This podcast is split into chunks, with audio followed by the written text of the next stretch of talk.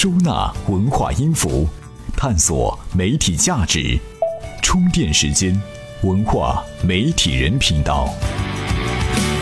欢迎来到文化媒体人频道。今年七月初啊，广电总局给网络音乐平台下了最后通牒，要求七月三十一号前必须将没有授权的音乐作品下线。消息一出，各大平台是数出了两百二十万音乐来等着下线，他们恐怕要花更多的钱来买版权了。唉，喊了很多年的在线音乐收费，这次会不会就成真了呢？资讯过后，我们就来聊聊这个狼来了的故事。每日必知。在英国，麦当劳正在向七千个青少年足球俱乐部提供耐克和阿迪达斯品牌授权的装备和仪器，并独家赞助英国社区足球赛。谁说只有运动品牌可以玩足球？麦当劳也要来插一脚。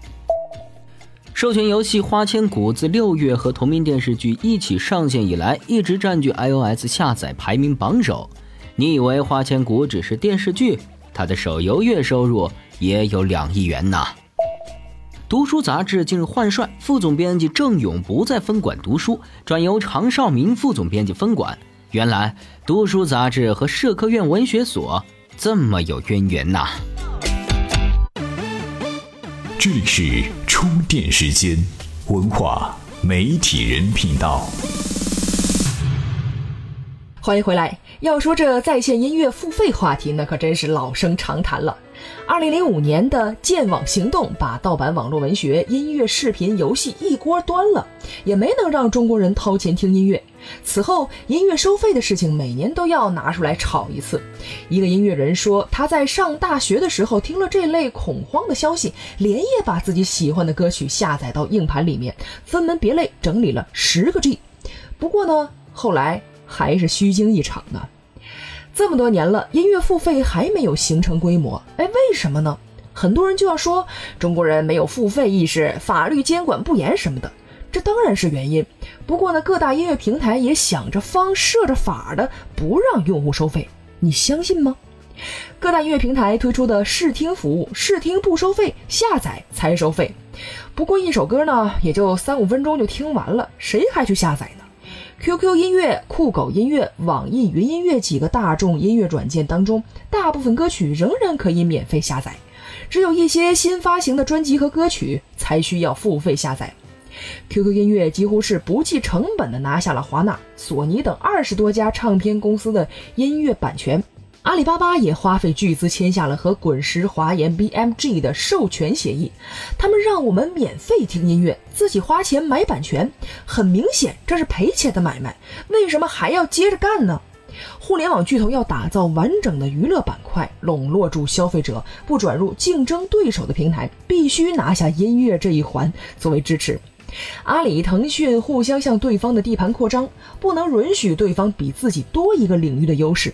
所以，阿里巴巴先是买了虾米音乐，又合并了天天动听、酷狗、酷我和海洋音乐三家，合并成了海洋音乐集团。他们抱团侵占了网络音乐的领地，音乐不收费，专辑就卖不出去，靠音乐吃饭的人岂不是要饿死了？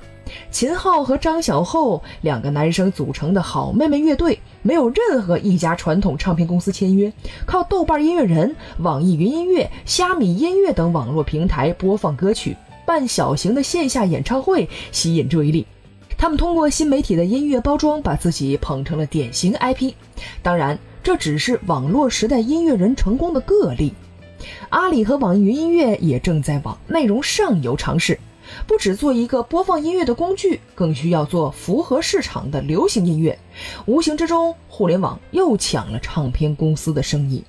互联网公司趟了在线音乐的浑水之后，收费的事情可能又不了了之的结局了。我们可以安心听免费音乐了，但是羊毛出在羊身上啊！我们也许一边听着歌，一边在玩腾讯的游戏，过会儿呢又在淘宝上下了个单，到头来还是那些互联网巨头赚钱了。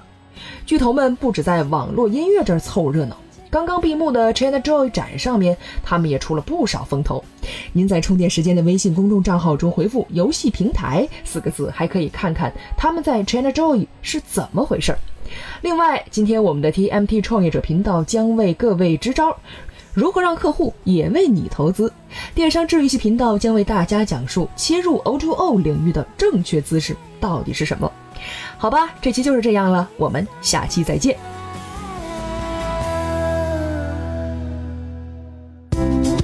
怎么样关注我们的微信公众号呢？